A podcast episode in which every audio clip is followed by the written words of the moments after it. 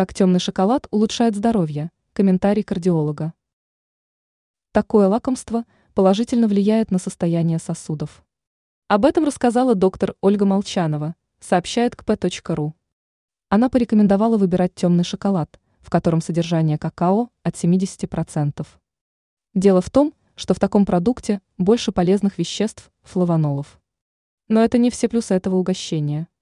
Как пояснила медик, в темном шоколаде большое содержание кофеина, а это значит, что это лакомство дает быстрый прилив энергии. Но не следует съедать его слишком много. Достаточно в день съедать до 6 граммов такого продукта, чтобы не возникли проблемы с лишним весом.